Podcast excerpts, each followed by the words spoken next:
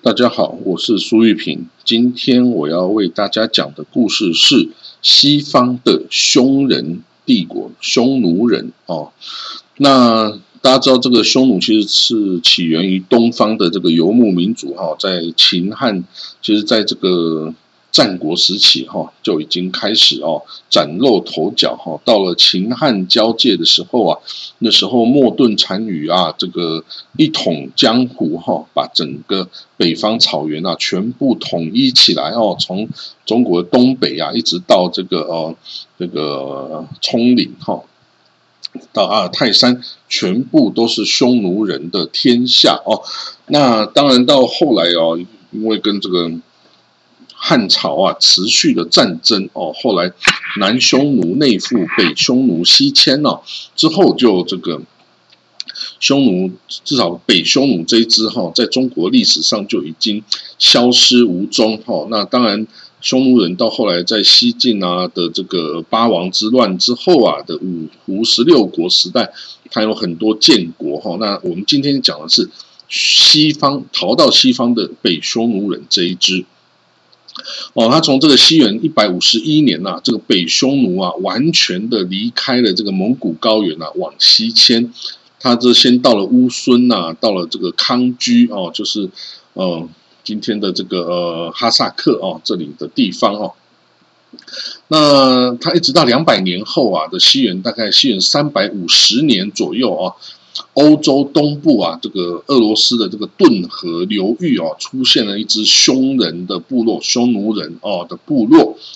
那这支匈奴人哦，他先灭了哦，居住在顿河边的这个亚兰王国哈。然后呢，之后在他们国王啊巴兰比尔的带领下，往西方进攻。到了这个西元四百三十年的时候啊。那时候的匈奴人啊，征服了东欧的哥德人，还有啊，居住在这个罗马帝国边疆的这些日耳曼蛮族的部落哈。然后呢，他就这个匈奴人啊，就在这个巴尔干半岛啊、匈牙利啊、罗马尼亚、乌克兰哦这些这个呃这个罗马帝国的边疆区域哦，成立了一个很强大的哦这个匈奴人的王国。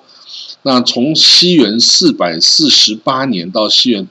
四百五十年哦，这两三年的时间内哈，这个匈奴人的这个帝国啊，版图到了极盛的地步哈，东起咸海哦，西到大西洋海岸哈，南起这个多瑙河啊，北到波罗的海啊，这一大片的这个哦土地哈，由欧亚大陆啊土地哦。都是归于这个匈人帝国的那个管辖。那这一个广大区域中，哈，这个有很多的小国啦，哦，那么都是这个匈奴的这个附属的附属的小国。那他们各自有自己的国王或者是酋长哦。那平常他们向这个阿提拉哦，这个匈奴王称臣纳贡啊，战时哦就必须要出兵参战哈。那在阿提拉这个匈奴王在在世的时候啊。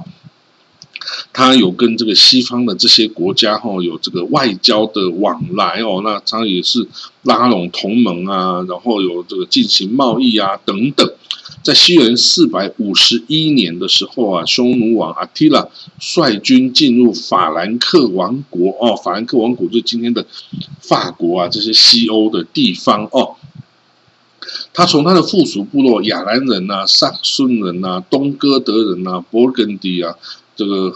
等等这些服从匈人统治的这些部族哈，抽调军队哦，加上他自己匈奴人的这个骑兵大大军哦，组成了一支混合联军哦，进攻西罗马帝国的高卢哦。那这个当是西元四百五十一年哦，那个时候阿提拉率领大军推进到比利时。那个时候啊，这个匈人的兵力已经达到五十万之多哦。当然，这个可能是有夸张的成分在哦，但是有非常多的兵力，这个是真实的哈。那到了四月七号，匈奴人攻陷了梅斯哦 m a 斯，这是一个很重要的这个法国的这个哦，法国的城市，一直到今天都有啊。这个历任法国的国王哦，都是在这个 Mains 这个地方来这个哦就任哈这个加冕成为这个国王或皇帝哦。那在这个地方哦，这个罗马跟西哥德联军哦，就是在这个法国香槟的沙龙这个地方追上了阿提拉的匈人军队。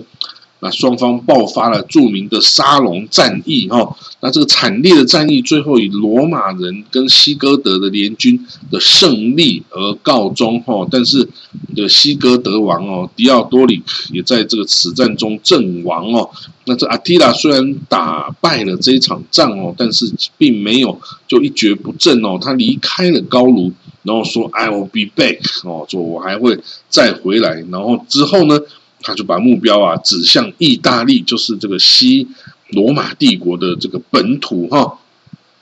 好，到了隔年呢，西元四百五十二年呐，匈人阿提拉的军队啊，越过了阿尔卑斯山哈，从这个从这个今天的法国啊，越了过阿尔卑斯山，进攻到意大利半岛哈，这个地方也就是罗马帝国的核心呢，这个要地哦。那匈人军队攻占了很多的罗马的城市，哈，把意大利东北的一个一个军事重镇叫阿奎莱亚，哈，这阿奎莱亚彻底的摧毁，哈。那罗马帝国皇帝啊，Valentinian 三世哦，被吓跑了哦，从这个拉维纳逃到这个罗马去哦。最后呢，这个匈人军队哦，在北部的这个波河流域哈，停止了这个攻势哦，那开始。进行外交的动作啊，这个阿提拉匈奴王阿提拉接见了哈，由这个教宗利奥一世啊，跟这个罗马元老院首席议员阿努阿努安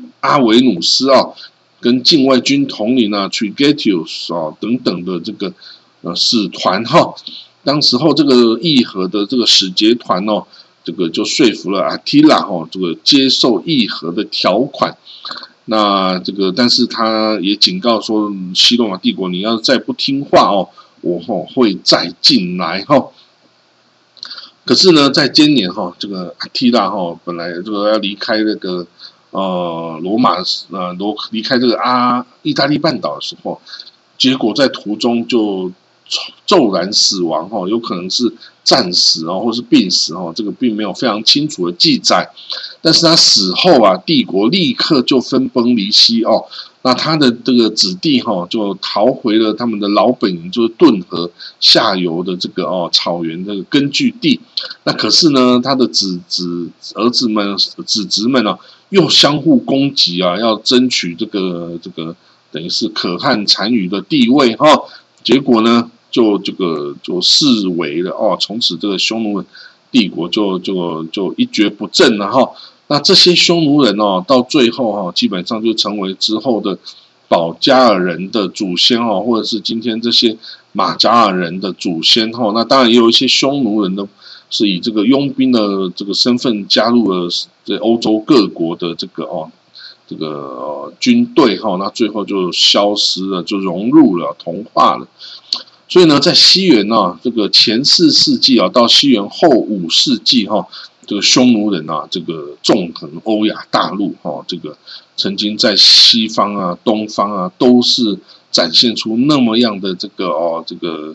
嗯，凶狠啊、残暴啊、强悍无敌的这个形象哦。那可是它有一个弱点，就是它的文化很低啊，它也没有文字哦，它的语言就是讲。讲的语言而已哦，所以很容易，一旦遇到这个文明文化程度比较高的这个文明哦，它很快就一下子就被吸收同化，然后就消失了哈。那所以到今天啊，我们已经找不到匈奴人的后裔了哈。这个直系的匈奴人后裔都已经这个被其他的各个民族给同化吸收掉了哈。